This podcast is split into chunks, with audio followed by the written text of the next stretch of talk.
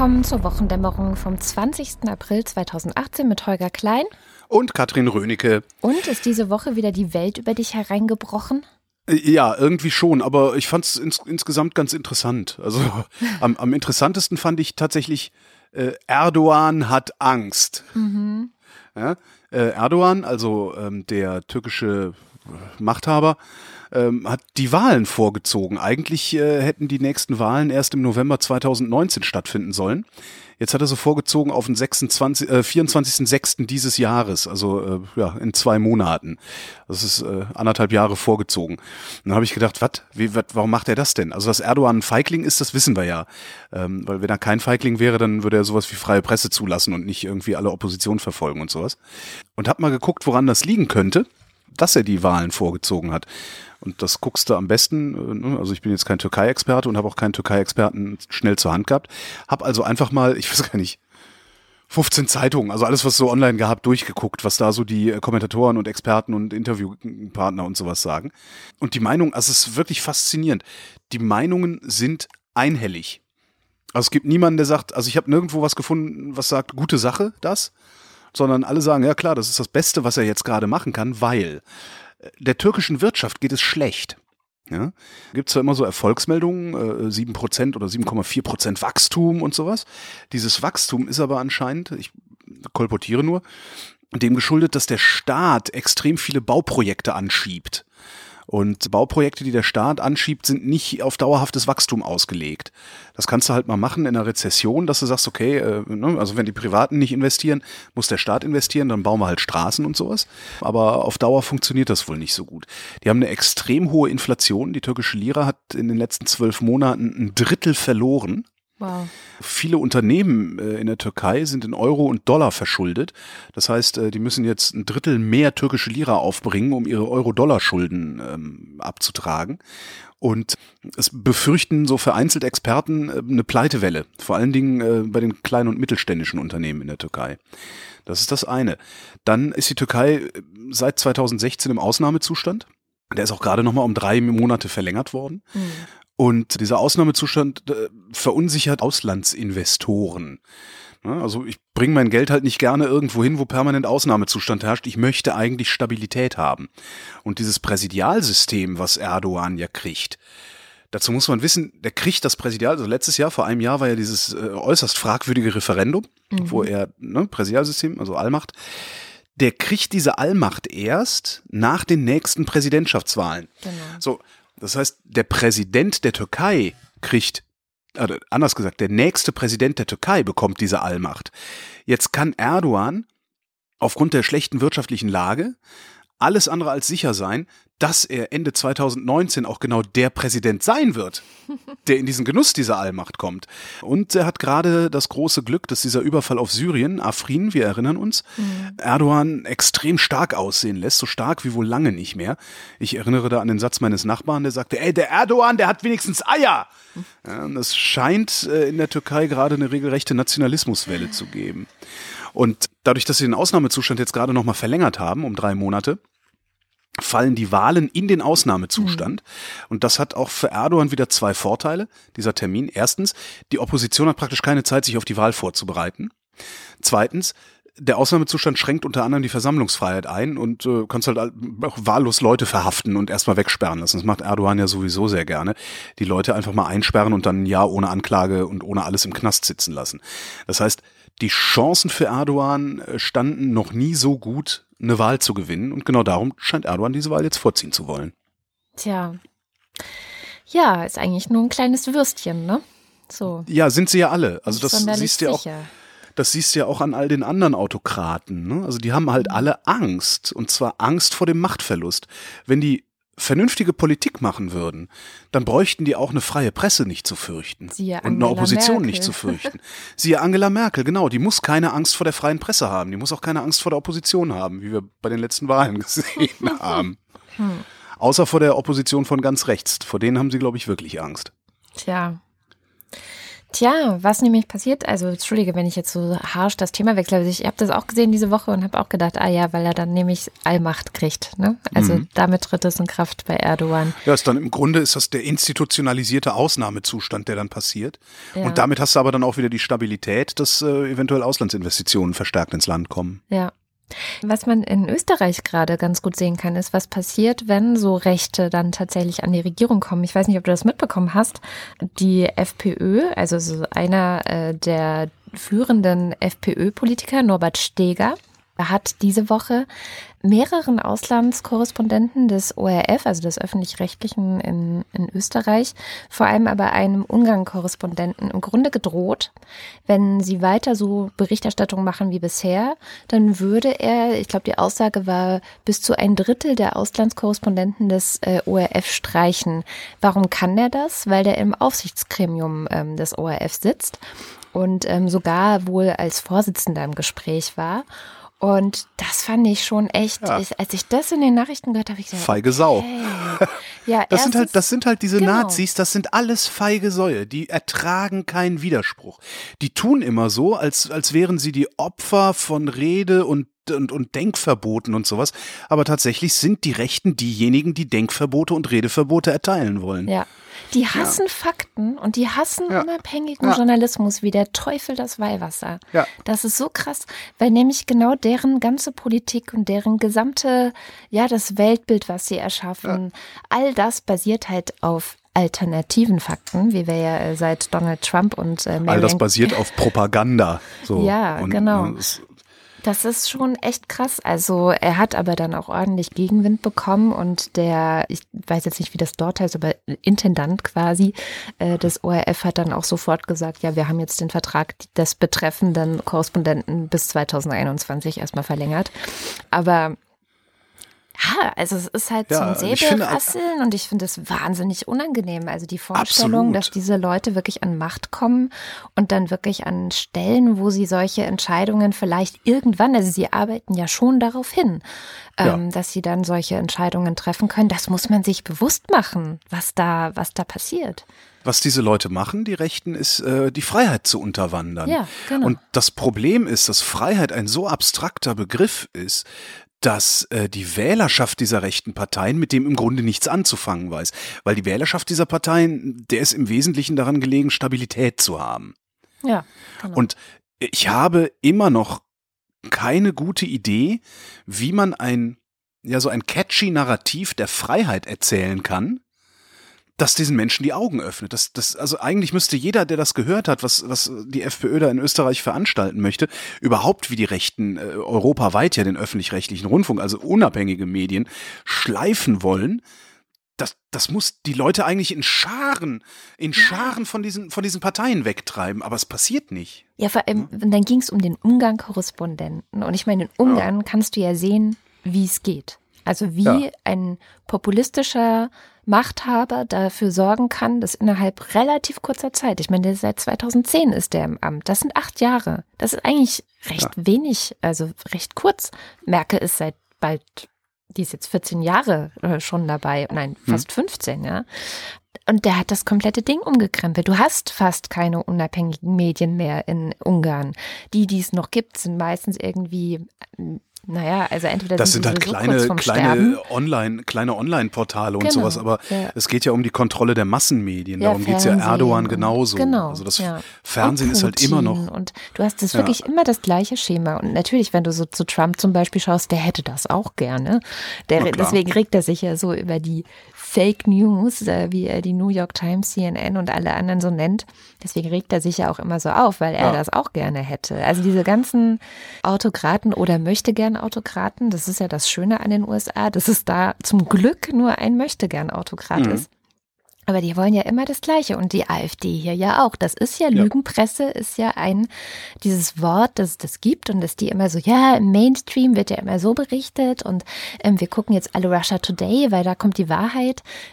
es ist wirklich auch diese Woche wieder, was mir teilweise die Kinnlade runtergeht, wenn ich höre, was die so für, also was die Anhänger auch dieser Partei, was die alles für die Wahrheit halten. Ja. Und aus welchen Gründen und warum sie dann die Journalisten für böse und alle in so einer großen Verschwörung halten, das ist schon mhm. krass. Und da muss man dann auch mal eine Lanze brechen für, ich sag mal, die deutschen Konservativen. Also insbesondere also die CSU jetzt nicht unbedingt, mhm. obwohl die halten sich auch weitgehend zurück. Ne? Also die haben eher so eine, ja, ist ja diese Woche auch ein bisschen rausgekommen, dass die eher so eine Polizeistaatsagenda verfolgen. Alter also, ne? Falter. Ja. Aber wenn du dir dann mal die Union anschaust, also die CDU anschaust, wie viel Dresche die teilweise bekommen, ja, wie viele Skandale da aufgedeckt werden, wie viel Gegenwind die kriegen aus den Medien. Und trotzdem habe ich noch nicht erlebt, kann mich jedenfalls nicht dran erinnern, mitbekommen zu haben, dass irgendjemand Ernstzunehmendes in der CDU jemals versucht hätte, den öffentlich-rechtlichen Rundfunk derart zu schleifen, mhm. wie das in Ungarn, wie das in Österreich äh, passiert. Das finde ich schon, ich, also davor ziehe ich auch meinen Hut. Und das macht die Union, das ist ja der Witz an der Sache, oder die CDU, das macht die CDU zu einer prinzipiell wählbaren Partei. Mhm. Ja, ja, auch wenn man vielleicht nicht unbedingt. Heutzutage ist man Politik, ja schon glücklich, wenn es eine Partei ist, die irgendwie die Pressefreiheit achtet, ja. Ja, weil das ist das Wichtigste. Da ohne Presse, ohne, ohne freie Presse keine Demokratie. Ja. So. Und äh, wenn du deine Demokratie hast, innerhalb dieser Demokratie kannst du ja anfangen, die Themen zu verhandeln. Ja. Das muss einem dann nicht immer passen. Ne? Wenn wir auf einmal eine Mehrheit gegen Abtreibung haben, dann kriegen wir halt ein Abtreibungsgegnergesetze. Äh, da müssen wir damit Oder leben. aber das, sie, aber ja. Das finde ich weniger schlimm, als diese Diskussion nicht mehr führen zu können. Mhm. Ja. Wobei ja gerade, äh, es gab gerade so einen offenen Brief bei Politico an Angela Merkel unterschrieben von verschiedenen Wissenschaftlern und Politikern aus ganz Europa, die sie als Komplizin Viktor Orbans bezeichnen. Wo ich auch so gedacht oh. habe, Leute, vielleicht kläfft ihr gerade den falschen Baum hoch. ähm, die Begründung ist, dass die äh, europäische äh, wie heißt die eigentlich, diese konservative Europäische Partei, in der ja auch die CDU ist, genau, die EVP, da ist ja die Fidesz-Partei von Orban auch drin. Ja. Und dann ist, lautet so der Vorwurf, ja, dass ihr den, dass ihr die nicht ausgrenzt und dass ihr das nicht viel stärker kritisiert, dass was da passiert und dass die Pressefreiheit eingeschränkt wird und und und und. Und ich dachte echt so, ey, könnt ihr diesen Brief vielleicht nochmal umformulieren und an Horst Seehofer schicken, ja, der irgendwie, ja. weißt du, Orban einlädt oder äh, welcher CSU CSU-Heini hat da nochmal gratuliert dann sogar, als Orban wieder gewählt wurde. So? Also äh, bei der CSU verstehe ich das ja, aber Angela Merkel so einen Brief zu schreiben, ich weiß auch nicht. Vielleicht werde ich jetzt tatsächlich auch konservativ. Ich meine, ich warte ja schon seit ungefähr fünf Jahren drauf. Das ist alles eine Frage des Alters, ja. Ja, aber. Äh, Und des Wohlstands natürlich. Je mehr Wohlstand wir haben, desto, also das fand ich mal ganz schön. Oskar ja, Lafontaine ich bin ist mal. nicht älter als Volker Beck und der hat den Brief mit unterschrieben. Ah. Hm. Mist. Also Oskar Lafontaine hat mal was ganz Interessantes gesagt, dem ist irgendwann mal vorgeworfen, dass er Millionär ist. Ja. Ähm, so, ne, bla, hier, machen hier einen auf links und sind selber Millionär. Und dann hat Lafontaine damals sinngemäß geantwortet, naja, wissen Sie, arm und links sein, das ist einfach. Fand ich eine sehr schlaue Antwort. Das stimmt. Ich habe, wo wir, wo wir gerade bei Wohlstand sind, ähm, ich wollte noch, es entschuldige, ich muss noch eine Sache hm? nachtragen, ist auch ganz kurz. Ich habe ja gesagt, äh, ich krieg raus, ob Alice Botha, die ich ja letzte Woche in der Sendung empfohlen habe, als eine gute Quelle, wenn man sich über Russland informieren möchte. Sie ist, ähm, hm. äh, schreibt für die Zeit und ich habe sie gefragt, ob sie Mitglied der Atlantikbrücke ist, weil das ja so ein großes Ding ist, so diese, ne, diese mhm. äh, transatlantischen Netzwerke und so weiter und so fort. Und nein, ist sie nicht und war sie auch noch nie. Das wollte ich unbedingt ja. noch nachgetragen haben. Und diese ganze Debatte darum, ich habe, glaube ich, den halben Montag oder fast den ganzen Montag damit verbracht, zu versuchen zu verstehen, ob die Atlantikbrücke jetzt böse ist oder nicht. Ähm, ich bin ich, ich, ich glaube, dass da zwei Sachen vermischt werden. Also das, was kritisiert wird an diesen Leuten, ist, dass sie eben so ein Elitennetzwerk sind. Es sind halt viele Leute aus den Parteien drin, aus der Wirtschaft und tatsächlich auch viele Journalisten unterschiedlichster Medien. Ich glaube, dass das echt so ein Elite-Ding ist, was man daran kritisieren kann. das wird auch teilweise gemacht, so aus, aus der Wissenschaft, die wurden auch schon untersucht und mhm. aber da jetzt was rauszustricken, dass deswegen irgendjemand russlandfeindlich sei, weil er dort Mitglied wäre, das kann man nicht machen. Also ich habe noch nichts Russlandfeindliches aus dieser Richtung gehört und diese Verknüpfung zu sagen, naja, zu einer Diskussion über Russland hätte jetzt irgendwie jemand, der Mitglied dort ist, eine bestimmte Haltung, das halte ich für extrem abwegig. Also wirklich aus den Parteien zum Beispiel, aus jeder Partei ist einfach jeder, jemand da drin. Es gibt ein Video, das hat der Thilo Jung mit Omid Nuripur aufgenommen und da wurde er auch, nee, nicht Thilo Jung, aber es war jung und naiv, aber nicht Thilo Jung, sondern diese Frau. Und es wurde auch direkt gefragt, du bist da Mitglied, was heißt das, was bedeutet das? Und Omid Nuripur meint nur so, ja, man wird halt gefragt. Also alle Parteien werden gefragt und alle schickten da jemanden hin. Selbst die Linke hat mit äh, dem äh, Stefan Liebig äh, ein Mitglied dort. Und ja, am Ende ist es total langweilig, weil halt nichts passiert. Und irgendwie, wenn das die große Weltverschwörung ist, dann ist sie verdammt langweilig so. Und naja, ich kann mir vorstellen, dass Omid das ein bisschen runterspielt, so. Also ich glaube schon, dass so dieser Elitenaspekt eine wichtige Rolle hat, aber im Großen und Ganzen halte ich das auch für, also was ich so teilweise gelesen habe über die Atlantikbrücke, ist schon eher Verschwörungstheorie als ähm, ja ernstzunehmend. Na, was da diesen Verschwörungstheorien Vorschub leistet. Und das ist ja nicht nur bei solchen Vereinen wie der Atlantikbrücke so, sondern dann kannst du auch auf die andere Seite gehen und das deutsch-russische Forum angucken. Ja, genau. Ähm, du kannst dir im Grunde alles angucken. Du kannst dir auch den Redakteursausschuss im Rundfunk Berlin-Brandenburg angucken.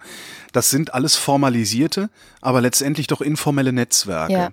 Und das sind Plattformen. Und auf diesen Plattformen, die da sind, können sich Leute treffen und austauschen ohne irgendwem der Öffentlichkeit, die vielleicht betroffen ist von dem Austausch, der da stattfindet, ohne dieser Öffentlichkeit Rechenschaft abzulegen. Mhm. Und das ist ein prinzipielles Problem. Das stimmt. Das kriegst du aber auch relativ einfach gelöst, dieses Problem, indem du mitmachst. Ja. Ähm, es, es ist ja, weißt du, natürlich äh, wird jetzt äh, die, die, die Atlantikbrücke, da wird, die, die werden jetzt nicht irgendwie Online-Mitgliedsanträge haben und jeder kann da rein. Aber ich bin mir sicher, dass es möglich ist, in irgendeiner Form zumindest Einblick in dieses informelle Netzwerk nehmen zu können. Das ist viel Arbeit, dazu musst du halt deine Kontakte anzapfen, hier mit wem reden, da mit wem reden und sonst was. Aber ich bin sicher, du kannst auch dahinter die Kulissen gucken. Ja, Omid ähm, hatte auch gesagt, dass ähm, er hatte Kontakt mit dem damaligen Geschäftsführer von Transparency und er hätte ihn dann einfach, also man kommt über Einladung eines anderen Mitglieds, kann man Mitglied werden. Und dann hat er ihn mhm. halt einfach eingeladen. Dann war der Geschäftsführer von Transparency wohl zwei Jahre Mitglied und dann war es ihm zu langweilig, ist er wieder ausgetreten. Ja, auch schön. Sagt Omid, ich habe da jetzt mal nachgefragt bei Transparency und ich habe noch keine Antwort bekommen, ob die Geschichte so stimmt. Also ich und was was natürlich was was was man natürlich auch bei öffentlichen Äußerungen nie unterschätzen darf, ist du, du sagtest ja, dass äh, du nicht mitgekriegt hättest, dass irgendjemand aus der Atlantikbrücke äh, äh russlandfeindliche Positionen eingenommen hätte. Die Frage ist bei öffentlichen Äußerungen immer, was nicht gesagt wird. Mhm. Ähm, und ich bin mir sicher, dass ein Verein, der sich Atlantikbrücke nennt, tendenziell eher US-freundliche Positionen ja, einnimmt. Das heißt, prinzipiell ja. eher bereit, prinzipiell eher bereit ist, ähm, dem Glauben zu schenken, was die USA sagen, als dem Glauben zu schenken, was die Russen sagen oder was Russland sagt. Aber das, das, ist, das ist genau so ein Punkt, der mich wahnsinnig irritiert, weil ich dann denke, jeder, der sagt, nur weil das jetzt ein US-freundliches Netzwerk ist, und das ist es, also ich meine, dafür sind die da. Das ist einfach, um die Beziehungen zwischen den USA und Deutschland ähm, gut zu machen und so. Und die wollen das jetzt irgendwie auch noch erweitern auf Indien und noch so ein anderes Land. Also die Beziehungen zu den USA sollen gut sein. Das ist das Ziel. Aber ist es nicht ein bisschen kalter Krieg-Denke von diesen Leuten, die sagen, jeder, der in der Atlantikbrücke ist, ist ein Russlandfeind? Also, was hat denn das miteinander zu tun? Nur weil du US-freundlich bist, bist du doch nicht automatisch russlandfeindlich. Das finde ich bemerkenswert. Ja, das ist Unsinn. Ja. Das ist völliger Unsinn. Und vor allen Dingen würde ich das, ich würde da mal ganz andersrum argumentieren.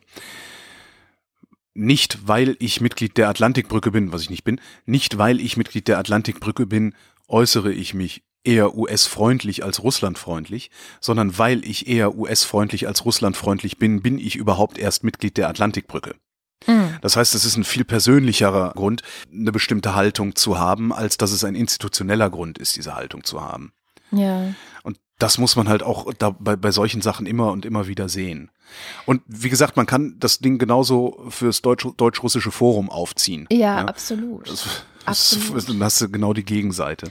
Und Claudia Roth, die war auch mal Mitglied dort, die ist dann ausgetreten und zwar mit folgender Be Begründung. Der Vorsitzende der Atlantikbrücke ist Friedrich Merz. Den I. kennen wir ja noch, ne? Genau. I. Ja, Publik, der hat immer schön Bevölkerungsbeschimpfung bei Sabine Christiansen gemacht, ja. Mm, genau. Und der hat wohl, als hier vor ein paar Jahren dieser äh, Volksentscheid in Berlin war über das Thema Tempelhof, mhm. hat der über seine Kontakte in der Atlantikbrücke die Gegenkampagne ähm, finanziert. Und das fand sie scheiße. Und dann hat sie ja. gesagt, ich trete hier aus. Und das finde ich ist ein super Grund. Also würde ich auch sagen, ey, hier, fuck you, da mache ich nicht mit. Aber das hat jetzt mit Russland überhaupt nichts zu tun, sondern es ist halt so, ja, es ist halt so ein dämliches, elitäres Netzwerk, wo Leute sich treffen und wenn sie sich da nicht treffen, treffen sie sich woanders. Also das ist so, naja, genau, das ist jetzt doch länger geworden, als ich geplant hatte. Du darfst weitermachen.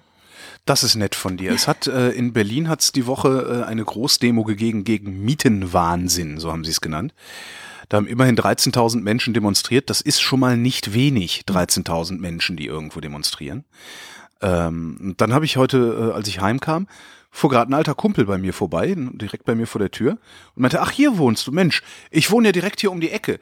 Also stellt sich raus, der wohnt seit paar Jahren bei mir um die Ecke und hat witzigerweise die gleiche Wohnung wie ich, 63 Quadratmeter, zweieinhalb Zimmer.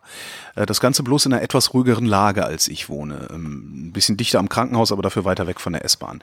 Und der erzählte, diese Wohnung, genau diese Wohnung, sind bei ihm gerade irgendwie was verkauft worden, die bekommst du nicht mehr unter 200.000 Euro.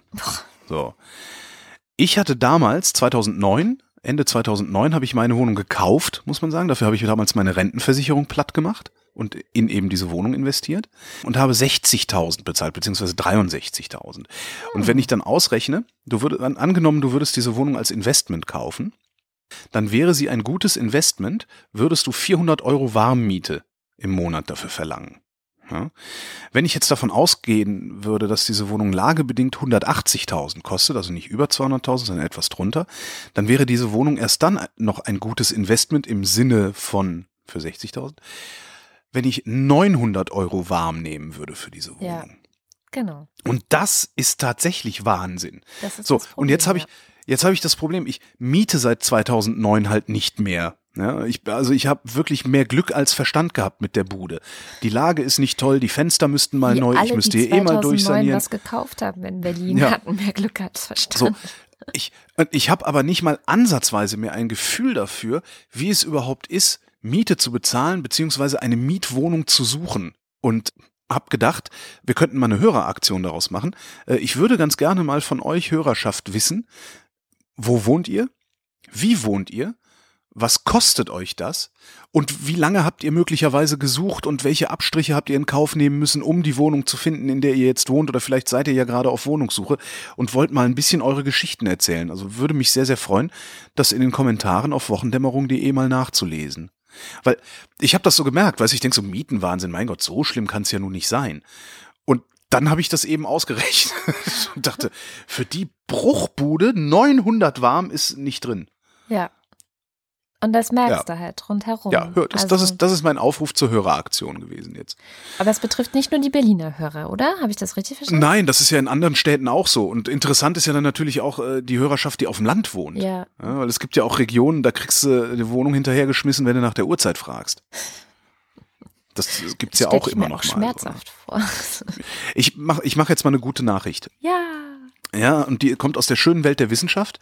Wir haben nämlich, also wir, die Menschheit, haben einen neuen Beobachtungssatelliten ins All geschossen. Der soll Exoplaneten suchen, also Planeten, die außerhalb unseres Sonnensystems liegen. Das Ding heißt TESS, also großgeschrieben T-E-S-S, ist ein ne, Akronym. Ähm, auf Englisch Transiting Exoplanet Survey Satellite, also vorbeiziehende Exoplaneten-Suchsatellit, wenn man es wörtlich übersetzt. Und was haben wir gemacht? Ich habe diese Woche Radiowoche wir haben also gedacht, ach, das ist doch ein schönes Thema und haben den berühmten Astronomen Florian Freistetter angerufen und haben ihn uns erklären lassen, was TESS macht, was wir mit diesen Erkenntnissen anfangen und vor allen Dingen, wer denn da überhaupt vor wem oder an wem vorbeizieht. Die ziehen von uns aus gesehen an dem Stern vorbei, den sie umkreisen. Und dadurch wird das Licht dieses Sterns ein ganz klein wenig schwächer. Und weil die Planeten den immer im periodischen Abständen umkreisen, ziehen sie auch in periodischen Abständen am Stern vorbei. Das heißt, der Stern wird auch in periodischen Abständen immer ein bisschen dunkler, heller, ein bisschen dunkler. Und wenn wir das messen, können wir so feststellen, da ist ein Planet. Das sind Helligkeitsänderungen, die gehen wirklich in den Promillbereich und noch darunter. Also das sind schon ganz, ganz geringe Änderungen, aber das kann man messen. Der hat äh, große Kameras, also wirklich äh, schöne äh, Digitalkameras mit äh, Teleskopen dran und vor allem ist er im Weltall. Ja, also im Weltall hat man keine störende Atmosphäre und da kann man in Ruhe diese Sterne ins Visier nehmen und wenn man die lang genug beobachtet, dann kann man diese Helligkeitsänderungen messen. Was an Tess so besonders ist, ist, dass Tess das erste Mal ein Teleskop ist, das den kompletten Himmel absucht. Kepler, der Vorgänger von Tess, hat nur einen ganz kleinen Bereich am Himmel angeguckt und dort Planeten gesucht und hat da so ein paar tausend gefunden. Tess wird den kompletten Himmel absuchen, also wirklich einmal rundrum alles anschauen, was es zum Anschauen gibt und man schätzt, dass da ungefähr 20.000 Planeten rausfallen werden am Ende. Wir haben die ersten Planeten erst vor, vor knapp 20 Jahren entdeckt. Bis dahin hatten wir überhaupt keine Planeten. Jetzt haben wir dank Kepler und den anderen Instrumenten festgestellt, da gibt es viele Planeten und TESS wird dann, und TESS und andere Instrumente, das ist nicht das einzige, wird dann eben viel, viel mehr Planeten finden, vor allem auch Planeten bei Sternen in unserer Nähe und Planeten bei sonnenähnlichen Sternen. Und dann haben wir einen viel, viel größeren Katalog, mit dem wir arbeiten können. Und wenn dann nämlich die nächste Generation der wirklich super Riesenteleskope kommt, dann können wir all die Planeten, die wir jetzt entdeckt haben, genau anschauen und mit diesen Teleskopen der nächsten Generation herausfinden, wie es auf diesem Planeten wirklich ist, also wie die Bedingungen dort sind, wie die Temperaturen sind. Also TESS bereitet quasi den nächsten großen Schritt in der Untersuchung anderer Planeten vor. Und das, finde ich, ist doch mal wow. eine zuversichtlich machende Nachricht, oder? Wie geil. Dann haben wir bald irgendwie so Dinge, die durchs All fliegen und sich die anderen Planeten anschauen und dann naja, sehen wir, was na, da so äh, rumläuft und kreucht nein. und nein? Nein. Oh. Der nächstgelegene Stern zur Sonne heißt wie? Entschuldige, ich habe keine Ahnung. Weil so Proxima Centauri. Ah ja. So, ich glaube, das Ding ist 4,7 Lichtjahre entfernt oder irgendwie sowas. Das heißt, wir werden da nicht hinfliegen und uns Planeten angucken. Ah. Das nicht. Was wir machen, ist, wir gucken uns das Licht dieser Planeten an und können dann äh, aus dem Licht heraus erkennen, was auf diesem Planeten los ist, wie zum Beispiel die Atmosphärenzusammensetzung ist. Wir können sogar erkennen, ob es Leben auf diesem Planeten gibt, äh, aufgrund des Lichts, was von diesem Planeten ausgeht. Zumindest wenn wir mit unseren Maßstäben drauf gucken, weil Leben, wo Leben ist, ist Chlorophyll, also leuchtet der Planet grün. Mhm. Solche Sachen macht man da. Aber hinfliegen, äh, davon sind wir noch weit entfernt. Hm. Sowohl zeitlich als auch räumlich. Ach, schade. Aber ich finde allein dieses, weißt du, wir ja, schießen das, das Ding da hoch ja. und wir gewinnen Erkenntnis für alle, für die ganze Menschheit. Und ich finde das immer wieder toll. Ich, darum finde ich Wissenschaft so toll, weil die macht Sachen für die ganze Menschheit. Ja. Im Gegensatz ah. zur AfD. Ähm. das ist ja auch keine Wissenschaft. ja, das stimmt. ähm, wie komme ich denn jetzt von diesem Thema zu dem Scheißthema? Hm. Ich könnte, ich könnte dir eine Überleitung verschaffen, ja. die auch mit einem O-Ton zu tun hat. Ja, ja. Ja, es gibt nämlich noch ein äh, Jubiläum. Und zwar gab es äh, vor 40 Jahren hatte in den USA eine Fernsehserie Premiere. Vor 39 Jahren dann bei uns. Äh, 1979 ist die im Westdeutschen Rundfunk ausgestrahlt worden.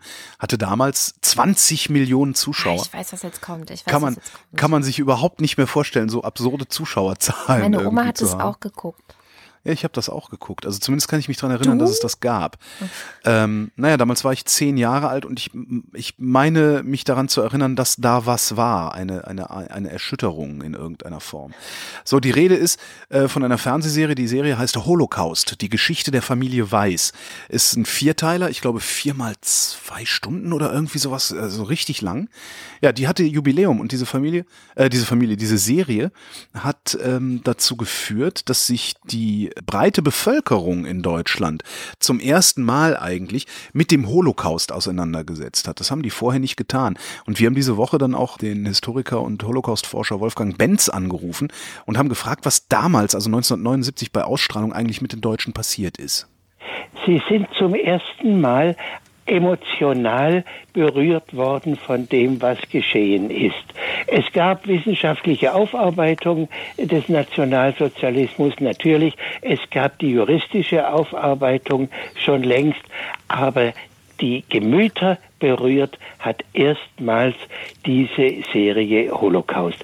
Da sind die Deutschen betroffen äh, gemacht worden. Dieses Wort betroffen ist seitdem auch im Wortschatz so gebräuchlich. Ohne die Wissenschaft wäre die Fernsehserie auch nicht möglich äh, gewesen, aber äh, Dokumentationen, sachliche Darlegung, äh, die Analyse dessen, was geschehen ist, das greift Lieschen Müller auf der Straße äh, nicht an. Aber jetzt die Bilder, mit denen man sich identifizieren äh, kann, äh, die junge Frau weiß, die ganze Familie, das sprengt, äh, und das mit den Mitteln einer Seifenoper, mhm. das Ding ist ja kitschig und trivial gemacht, das sprengt einen äh, dann unmittelbar an und damit ist dann das, was die Wissenschaftler mühsam abstrakt erarbeiten, jetzt ganz äh, äh konkret und kann nachvollzogen werden.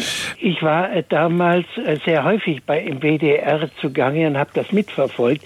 Die hatten schreckliche Angst, dass es einen Aufstand äh, der Leute gibt, dass äh, die, äh, dass die Leute, die immer nach dem Schlussstrich äh, geschrien haben, dass die Rechten, die es ja auch da schon reichlich äh, gab, äh, demonstrieren werden, dass sich die entrüsteten äh, Bürger anschließen werden, dass man das Funkhaus äh, in Stücke schlägt. Und sie waren vollkommen überrascht, dass genau das Gegenteil passierte, dass unendlich viele Menschen anriefen, dass sie Briefe schrieben, dass sie ihr eigene Erlebnisse äh, zum äh, Mitteilen äh, wollten, dass sie wirklich emotional angerührt waren, wie das vorher noch nie der Fall war.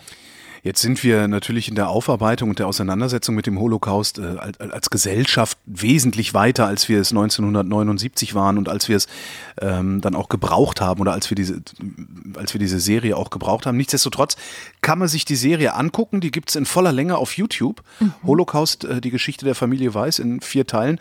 Und ähm, was Benz sagt, dass das unglaublich trivial mit trivial inszeniert sei und im Grunde eine Seifenoper sei, das stimmt. Also wenn man sich das jetzt anguckt, das hat so ein bisschen so, also du denkst immer so ein bisschen, ja, ja, ja, ein bisschen sieht das aus wie das Haus am Eaton Place.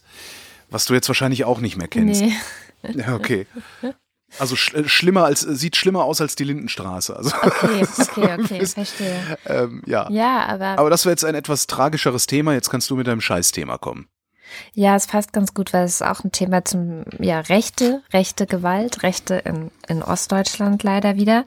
Ich bin aufmerksam geworden auf einen Tweet von Katharina König. Katharina König-Preuß heißt sie mittlerweile, hat wahrscheinlich geheiratet. Ähm, die ist bei der Linkspartei und die beschäftigt sich sehr intensiv mit dem ganzen Thema rechte Gewalt, Nazis, ähm, aber auch die NSU-Morde, die Aufarbeitung mhm. und die Berichterstattung über die NSU-Morde und solche Themen halt, solche schönen Scheißthemen halt, ja. Sie selber hat, glaube ich, eine Geschichte, dass sie ähm, ja als, als linke Jugendliche wirklich auch von, von Rechten in ihrem äh, ostdeutschen Dorf gejagt wurde. Also sie hat in einem Vortrag, wo ich sie mal gesehen habe, erzählt, dass man sich damals in den 90ern ähm, alle linken Jugendlichen einfach immer aufgeschrieben haben, was sind so die aktuellen Autokennzeichen, bei denen man am besten gleich wegrennt, wenn man die schon von mhm. ferne auf sich zufahren kommen sieht und so. Ähm, genau, und die hat einen, einen Tweet, ähm, es ging um eine Geschichte in Kala. Kala ist irgendwie so ein Ort in Thüringen. Und zwar haben kommt das Porzellan her. Mhm. Genau. Und zwar haben in Kala Neonazis eine Unterkunft für unbegleitete minderjährige Asylbewerber ähm, ja, sind da eingedrungen und haben mehrere Leute verletzt.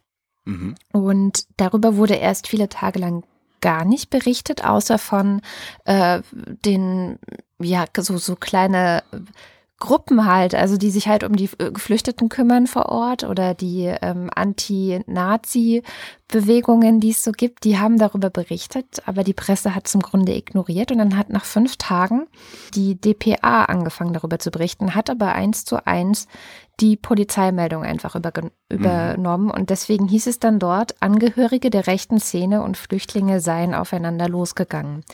Obwohl, Sehr schön. Ja. Mhm. Ja. Würde so. ich auch, also ich würde auch auf jemanden losgehen, der in meine Wohnung eindringt, ja. So, und ich fand es einfach krass. Also sie, sie, sie beschreibt eben, dass es erstens vorher auch schon andere Informationen gegeben hätte, auch im Netz. Also man hätte da vielleicht auch mal noch jemand anders fragen können, zum Beispiel die Angehörigen dort oder die Betroffenen oder eben die ähm, Verbände, die das Ganze publik gemacht haben. Ähm, hat man nicht getan. Und das so ein bisschen ein Presseversagen, aber von, ich sag mal, von den Nachrichtendiensten ähm, bin ich jetzt gar nicht so sehr enttäuscht, sondern ich finde es einfach auch krass, wieder mal, wie die Polizei in so einer Trumpschen Manier. Also mich hat das sofort daran erinnert, wie Trump vor, also letztes Jahr im Sommer auf diese Charlottesville-Geschichte reagiert hat. On Als, both sides. Ja, genau. Also es, es gibt irgendwie Gewalt von beiden Seiten, obwohl es ganz klar, ich meine, da ist jemand gestorben. Und das ist also auch so, dass die, die rechte Gewalt ist komplett aus dem Ruder gelaufen und der hat nichts Besseres zu, zu tun, als so zu tun, als gäbe es eben ein Problem von den Linken oder von denen, die, die hier angegriffen werden. Und das passiert in Deutschland halt auch immer und immer und immer wieder. Ich sehe da aber schon ein Presseversagen. Also, weil, wenn bei der DPA noch nicht angekommen ist, dass man der sächsischen Polizei, Stimmt. dass man der, der sächsischen Exekutive, so leid ja, es mir tut, Thüringen, nicht. Ja. Ach so, Thüringen, äh, super, es wird immer besser. Ähm, okay, dann, dann da wäre ich vielleicht auch noch etwas unvorsichtiger gewesen. Vielleicht müssen wir einfach dann auch als Medien aufhören, insbesondere in solchen Ländern wie Sachsen, wie Thüringen, auch wie Sachsen-Anhalt wahrscheinlich, ähm, der Exekutive blind zu vertrauen. Ja. ja. das konnten wir früher. Früher konnten wir uns auf die Exekutive verlassen. Mittlerweile scheint das nicht mehr unbedingt der Fall zu sein. Ähm, und so gesehen finde ich das, ja. ja, so gesehen finde ich das halt durchaus ein Presseversagen. Ja. Also, die, dass die Polizei sich so verhält, wundert mich gerade nicht.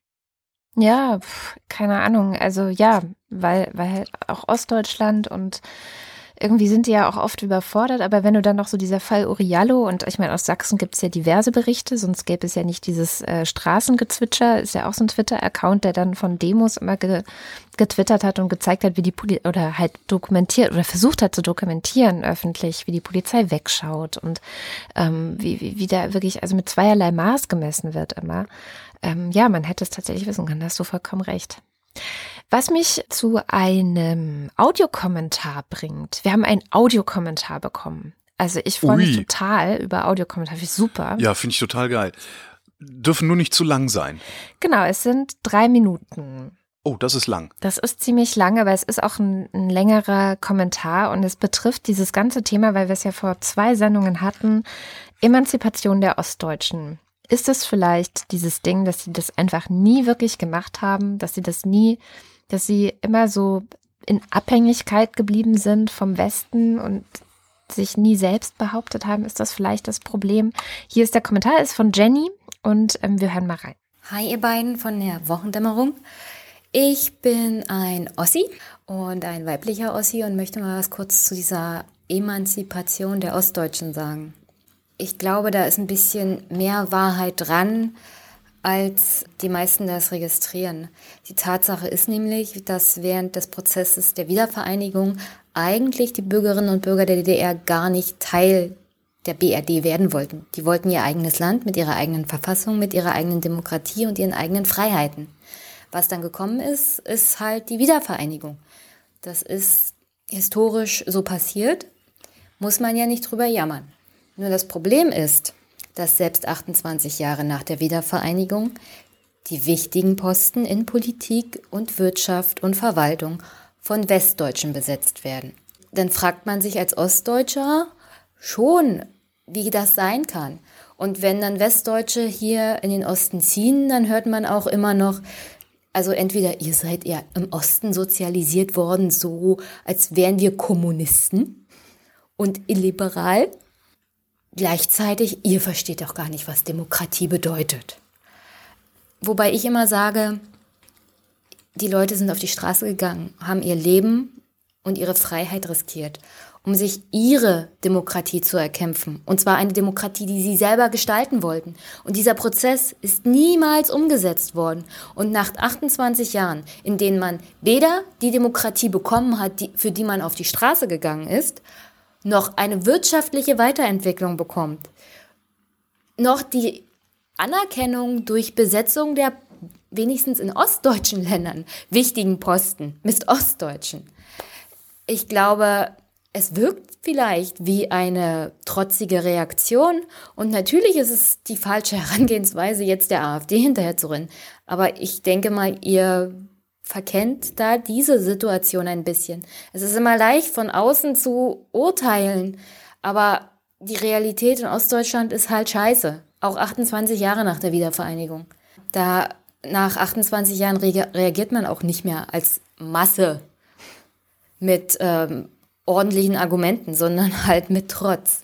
Da ist halt mal die Politik gefragt. Und zwar mit nicht weiteren Trotzreaktionen, nicht mit Belehrungen von oben, mit erhobenem Zeigefinger. Das würde alles die Situation noch verschärfen. Und deswegen, das ist jetzt eine ganz harte Arbeit. Aber das ist nur mein Eindruck und mein Beitrag dazu. Jetzt hat sie nicht gesagt, wie es geht, ne? Ist dir das Genau, das ist genau das, was ich jetzt, ich habe auch gerade gedacht, ja, ey, das ist eine ganz harte Arbeit. Sag mir, wie wir sie machen ja, sollen. Das müssen wir selbst rauskriegen. Wenn ich als Westler lieber mal das Maul halten sollte, was ich sollte, dann sollen die Ostler mir bitte sagen, was ich tun kann, damit sie in der Bundesrepublik ankommen. Tja. Das äh, fände ich sehr wichtig. Und ein Punkt, äh, da muss ich äh, dringend widersprechen. Die Bürger haben nicht ein eigenes Land gewollt, sondern die Bürger wollten die Wiedervereinigung. Äh, die erste Volkskammerwahl, was ja auch die letzte Wahl zur Volkskammer, also die einzige demokratische Volkskammerwahl war, ähm, ist überragend äh, für die Union. Damals gab es die Allianz für Deutschland ausgegangen. Ich glaube, das waren dann in der Summe, das waren ja mehrere, es war CDU, Demokratischer Aufbruch und das CSU-Pendant, das waren in der Summe irgendwie hohe 40 Prozent, 48 Prozent oder irgendwie sowas haben die gekriegt. Äh, und kurz danach, 1990, gab es die Bundestagswahl. Äh, wir erinnern uns an Plakate. Kommt die D-Mark, bleiben wir, kommt sie nicht, gehen wir zu ihr und diese ganzen Geschichten, wir sind ein Volk. Damals hat die CDU 43,8 Prozent abgeräumt. Die Wahlbeteiligung damals waren sehr hoch und sorry, aber die Bürger der Deutschen Demokratischen Republik haben für die Wiedervereinigung genau. gestimmt. Wenn das sie das nicht hätten haben wollen, hätten sie mehrheitlich andere Parteien gewählt. Das ist tatsächlich eine Minderheit gewesen, die eben diesen dritten Weg wollte. Also so hieß ja, ja. auch diese Bewegung oder sogar Partei, war es eine Partei, weiß ich jetzt gar nicht. Also die Bewegung hieß der dritte Weg. Und der dritte Weg wäre eben die eigene, das eigene Land, die eigene Demokratie gewesen mit wir versuchen mal selber auf die Füße zu kommen und bestimmen über uns selbst und so weiter. Ähm, ich hätte das total geil gefunden, ehrlich gesagt. Die haben es also, natürlich nicht ich, geschafft. Und ja. das liegt natürlich aber auch, und das muss man auch sagen, dass, äh, es gibt ein sehr schönes Buch, wo man sehr viel über diese Zeit lernen kann und wie auch der Westen an die Sache rangegangen ist, nämlich das Buch von Wolfgang Schäuble. Ich habe hab gerade den Titel vergessen, aber der hat so eine Art Biografie oder Memoiren oder wie man das auch nennen mag, über diese Zeit geschrieben, ähm, wo so viel Arroganz hervorstrotzt aus diesem ganzen Ding, wo er so im Grunde sagt, ja, und diese dummen Ostdeutschen und dieser de Maizière, nicht, äh, nicht der ehemalige Innenminister, sondern der äh, Lothar, ja. de Maizière, der, der hat so Flausen im Kopf und die müssen wir ihm auch noch austreiben und so ungefähr. Also so wirklich total von oben herab und total so, weil ja, war ja klar, dass wir die Wiedervereinigung durch ziehen und so. Und die haben das schon durchgeprügelt. Und sie wussten natürlich auch, wie sie die Menschen dazu bekommen, ihnen dabei zu folgen. Sie haben Sachen versprochen. Und da hat Jenny, finde ich, recht, nämlich, dass diese wirtschaftliche Lage, in der die Ossis gelandet sind durch den Prozess, wie das dann alles gelaufen ist, das ist im Grunde die Katastrophe. Und das ist auch das nicht eingelöste Versprechen. Die Ossis haben damals Sorry, zugestimmt, das so zu machen. Weil ja, sie halt du machst gerade eine Verschwörungstheorie auf. Da kann ich, das kann ich nicht unwidersprochen okay, lassen. Dann ähm, es ist nicht, es ist nicht so, dass der Westen, die westlichen Politiker, ähm, die Bürger der DDR verführt hätten, wieder ihren Willen äh, der Wiedervereinigung zuzustimmen. Die Bürger der DDR, die Bürger der DDR wollten Wohlstand. Genau. So. Und ja, diesen Wohlstand, diesen Wohlstand, den haben die sich geholt. Also da musste nicht irgendein Helmut Kohl kommen und blühende Landschaften versprechen oder sowas. Ich bestreite, dass das ausschlaggebend dafür war, dass die DDR sich für die Wiedervereinigung entschieden hat. Das, der, der Wohlstand war aus, vehement. dass sie den Wohlstand wollten, war ausschlaggebend dafür. Ja, Natürlich. Und den gab es nur im Westen. Genau, und sie haben gedacht, wenn sie jetzt dem Westen beitreten, dann geht's ihnen genauso gut wie dem Westen. Und wenn ja. du dir schaust, wie es ihnen heute geht, geht's ihnen nicht genauso gut wie dem Westen. Und es liegt unter anderem daran, dass sie in den Kapitalismus gestartet sind, ohne Kapital. Ja, ja, völlig okay. Also Kön können wir alles drüber reden. Aber was ich bestreite, ist, dass, äh, dass bei, bei allem Paternalismus, den äh, die westdeutschen Politiker damals an den Tag gelegt haben, ähm, und der da, der da in diesem Buch von Schäuble wahrscheinlich auch sehr gut zu, zutage tritt, dass, dass es eine, ja, dass, dass die ja, also diese, diese, diese Geschichte von, von den verführten Ostdeutschen, Nein. die glaube ich nicht, die fresse ich nicht. Die Nein. haben sich, wenn, dann haben die sich Nein. selbst verführt. Nein, ja, das, also das, so habe ich das jetzt auch gar nicht gemeint. Ich wollte eher sagen, dass die ähm, CDU damals sehr gut gewusst hat, welche Sehnsüchte und Erwartungen sie bedienen muss. Das auf jeden Fall. So. ob das jetzt, ähm, also klar. Das sind aber, das sind das aber mit was Verlaub. geändert Das, hätte, das, das, würde ich jetzt gar nicht sagen. das sind dieselben Sehnsüchte, die die Union schon immer bedient hat. Die haben da nichts Neues erfunden. Mhm. Keine Experimente, stimmt, wir stehen ja. für Wohlstand, wir stehen für Sicherheit, wir stehen für Stabilität. Die haben da überhaupt nichts neu erfinden müssen, um äh, die DDR-Bürger zu verführen. Ich glaube nicht, dass das so einfach funktioniert. Ich glaube, die Bürger der DDR haben sich letztendlich selbst verführt. Und da, Aber Glaube das ich, kann muss man man sich halt schlecht eine- eingestehen, ne? So im Nachhinein. das ja sowieso, aber da muss man eine ganz andere Kritik ansetzen und zwar muss man eine Kapitalismuskritik ansetzen, weil der Kapitalismus es letztlich ja ist und die, die Mechanismen des Kapitalismus, die jeden Einzelnen verführen. Ja? Warum wollen wir denn ständig neue Klamotten haben? Warum wollen wir denn ständig neue Autos haben? Warum sind wir denn nie zufrieden? Hm. Ja, das, äh, ich bezweifle, dass die Parteien da Treiber waren. Ich glaube, die sind auch nur mitgegangen. Treiber war letztendlich der Kapitalismus. Ja, das ist eine gute These. Eine sehr interessante These auf jeden Fall.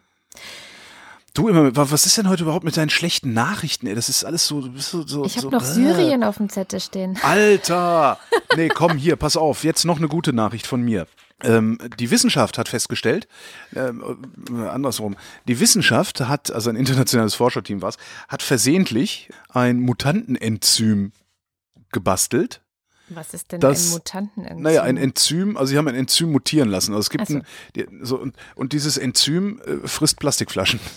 So, jetzt, äh, jetzt gab es äh, 2016, also vor zwei Jahren, ist ein Bakterie, ein, ein, ein, eine Bakterie, also ne, ein Bacillus halt, entdeckt worden. Und zwar auf einer japanischen Müllkippe, der sich dahin, wie nennt man das, entwickelt hat. Also da hat Evolution, auf der Müllkippe hat Evolution stattgefunden und hat zu einem Bakterium geführt, das Plastik zersetzt und auffrisst. So, jetzt haben die Wissenschaftler sich angeguckt, ah, wie sieht das Ding denn eigentlich aus, dieses Enzym, was da äh, das Plastik auffrisst, äh, haben das isoliert, haben da mal ein bisschen dran rumgespielt und haben versehentlich das Ding irgendwie super potenziert. So, und haben damit jetzt ein Enzym geschaffen, Achtung, das in der Lage ist, PET-Flaschen, also die Cola-Flaschen, die wir so haben, nach ein paar Tagen, wenn, wenn du die, das Enzym, also, ne, wenn du die fütterst mit Plastikflaschen, dann dauert es ein paar Tage, dann fängt das dieses, dieses Enzym an, diese Plastikflaschen langsam zu zersetzen. Und zwar zersetzt das Enzym die Plastikflaschen, also es ist ja ein, ein Polymer, Mhm. PET, also, das zersetzt dieses Polymer zurück in Plastik, in seine Einzelbestandteile. Das heißt, wir haben ein Enzym, das aus Verbundplastik Einzelplastik machen kann. Das heißt, du kannst PET-Flaschen, wenn das in industriellen Maßstab, im industriellen Maßstab mal angewandt wird, könntest, kannst du PET-Flaschen zu PET-Flaschen recyceln. Moment, also es ist sozusagen, das Enzym macht, dass das Plastik sich verhält wie Metall. Habe ich das richtig verstanden? Dass du es quasi, Metall kannst du ja schmelzen durch Hitze und dann kannst du ja das wiederverwenden und irgendwas Neues draus machen.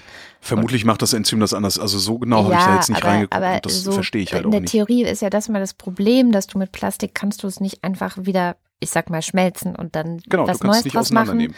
Genau. Und irgendwie kriegt das Enzym das, das hin. Enzym ist sozusagen die Brücke, das ist doch irgendwie, ach cool. Wie cool ist das, oder? Ja, das, das heißt, du cool. musst überhaupt nicht mehr, du brauchst überhaupt kein Rohöl mehr, um neues PET herzustellen, sondern du nimmst Yes. einfach altes PET und machst daraus neues PET. Boah, und auf einmal lohnt es sich voll, die, leer, die ganzen leeren Flaschen und diese ganze Scheiße, die im Meer rumschwimmt, endlich einzusammeln. Ja. Geil. Das ist Och, doch cool, Das ist oder? eine super gute Nachricht. Die habe ich echt gebraucht am Ende dieser Woche. Danke. Ja, Danke, Holger. ja, gerne.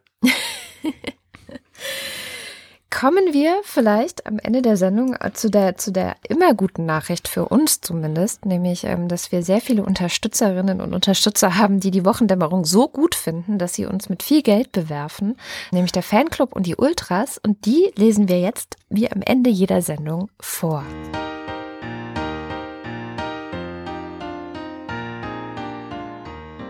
Beginnt mit den Ultras. Stephanie Brown, Roger Eberling, Carsten Eckert, Christopher Etzel, Benjamin Harnack, Nico Hebel, Martin Heine, Katharina Höll, Caro Janasch, Matthias Johansen, Moster Techie, Michael Salz, Jörg Scheckis, Roman Slauer, Lars von Hof-Hunold. Lars Wagner.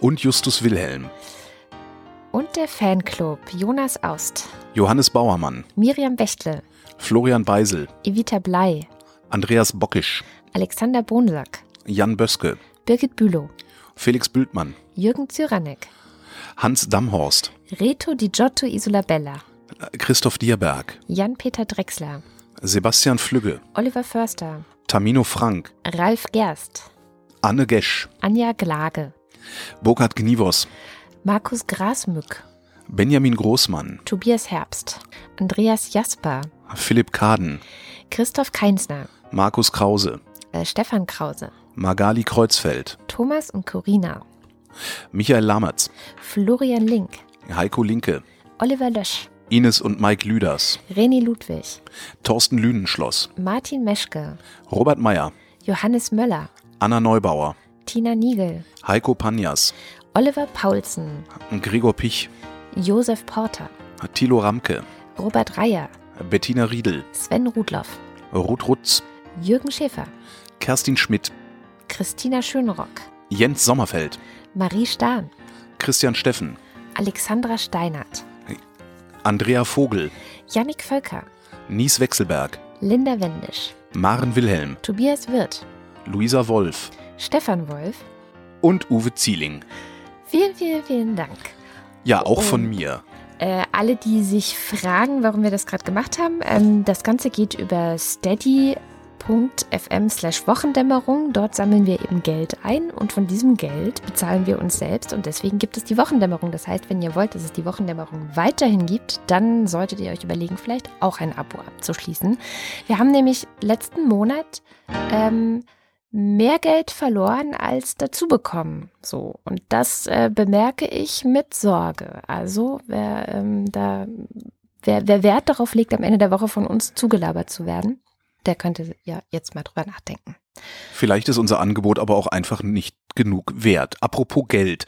Am 27. Mai wird der Geldautomat 50 Jahre alt. Der Geldautomat, welcher? Der Geldautomat, der erste Geldautomat stand am 27. Mai 1968, damals hieß er noch Bankomat, in der Schweiz heißen die immer noch so, in Tübingen in der Kreissparkasse. Konnten aber erst nur 1000 ausgewählte Kunden benutzen und das auch nur während der Öffnungszeiten. Kann man sich heute gar nicht mehr vorstellen, wo überall diese Dinger sind. Ne? Ja, 58.400 gab es Ende 2017. Boah, krass. Sinkende Tendenz im Übrigen, der Geldautomat verschwindet langsam. Ja, ja. Schön, das war die Wochendämmerung vom 20. April 2018. Wir danken für die Aufmerksamkeit. Tschüss.